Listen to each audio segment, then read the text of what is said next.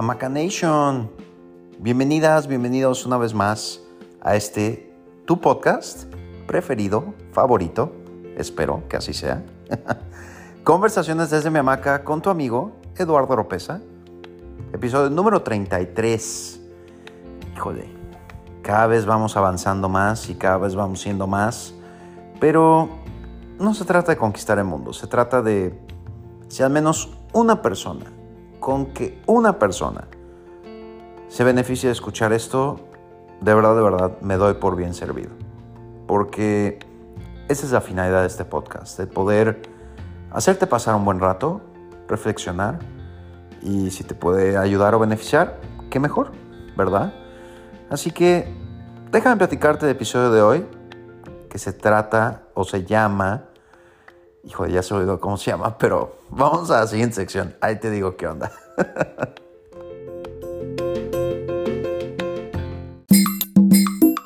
y bueno, Macanation, ¿de qué vamos a platicar hoy? Hoy vamos a platicar de dos palabras muy importantes en esta vida, que se llaman sobrellevar y disfrutar. ¿Y de dónde viene todo esto? Pues te platico. Hay un actor que se llama Will Smith, que ha hecho varias series, películas muy famoso, tragaños aparte, eh, que ha hecho series como El Príncipe de Rap o Fresh Prince, eh, películas desde, no sé, Día de la Independencia, eh, Mohamed Ali, Bad Boys, Men in Black. Ustedes mencionenlo, ha hecho de todo. Em, y bueno, el año pasado se dio la tarea de escribir un libro de su vida. Libro, creo yo, interesante no he leído, lo he ojeado. Tuve la oportunidad de ojearlo porque se lo regalé a mi papá en la Navidad pasada y me dijo que le gustó mucho. Pero justo cuando fue el lanzamiento del libro el año pasado, Oprah Winfrey lo entrevista. Y hay una parte de la entrevista que se me quedó grabada en la cabeza, donde habla, y lo voy a decir textual, como lo dice traducido al español, de que la vida, básicamente la vida es, hay momentos donde se tiene que ser fuerte y sobrellevar cuando haya que sobrellevar o toque hacerlo. Es decir, situaciones difíciles.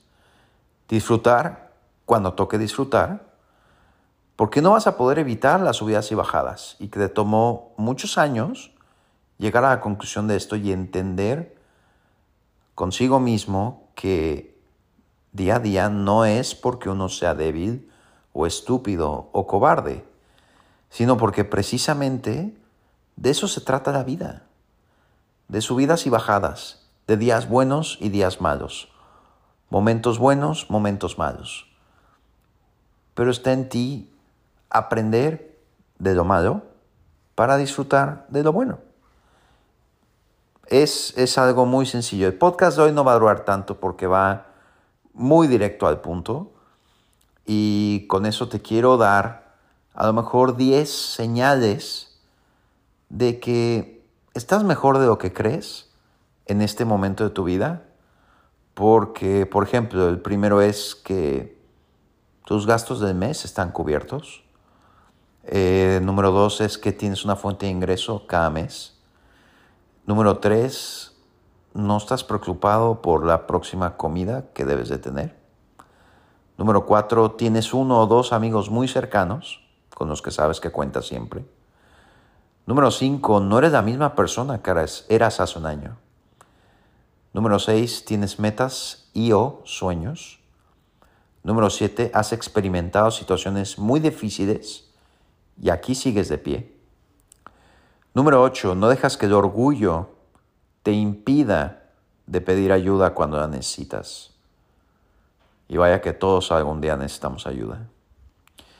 Número 9. Estás consciente que la vida es mucho más que las cosas materiales y dinero. Y número 10. Todos los días escoges felicidad bajo tus propios términos. Así que mi queridísima Macanation, estoy tratando de ser un poco directo y al punto porque hay muchas cosas malas allá afuera y siempre las va a haber, especialmente después de esta semana que pasó, con muchas cosas muy malas alrededor del mundo, inclusive aquí en nuestro propio México.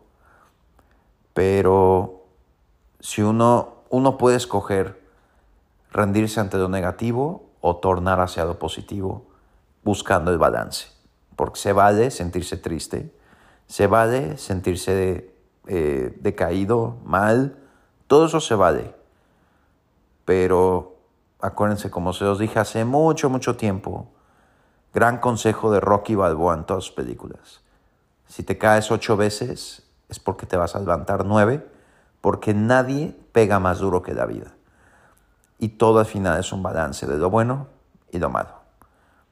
Ya está en ti cómo afrontas todas y cada una de las situaciones.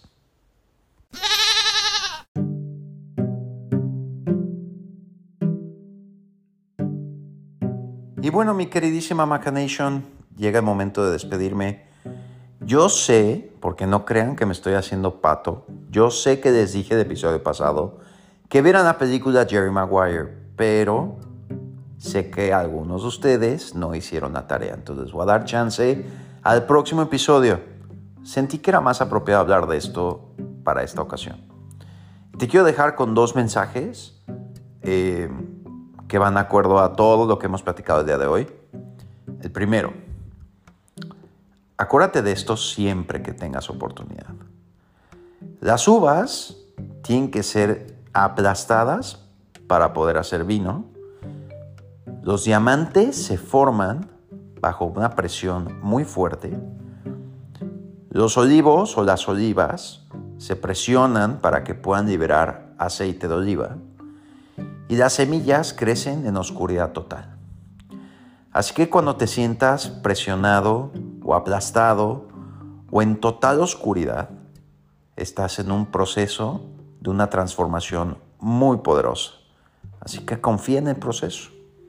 Es el primer eh, mensaje que te quiero compartir. Y el último, eh, hay una película que salió en Star Plus que se llama Los Hombres de Rey o The King's Men Em, que hizo una frase que me encantó, donde muchas veces nos dejamos llevar por lo que dice la gente. Y uno tiene que saber que lo que importa es lo que uno es y lo que uno sabe que es y representa. Entonces, la frase dice, la reputación es lo que la gente piensa de ti, pero el carácter es lo que realmente eres. Y con eso, mi queridísima Macanation, me despido en este episodio número 33 de tu podcast favorito, Conversaciones desde Memaca, con tu amigo Eduardo Ropeza, esperando que te haya gustado, te haya servido. Y recuerda, va a haber días buenos, días malos, pero está en ti aprender, aprovechar y ser la mejor versión de ti todos los días. Te lo mereces tú y sobre todo se lo merecen la gente que te rodea todos los días. Porque si tú eres la mejor versión de ti, evidentemente eso va a repercutir en los demás siempre. Échale muchas ganas. Nos vemos la próxima semana. Cuídate mucho y gracias por escuchar este podcast. Bye.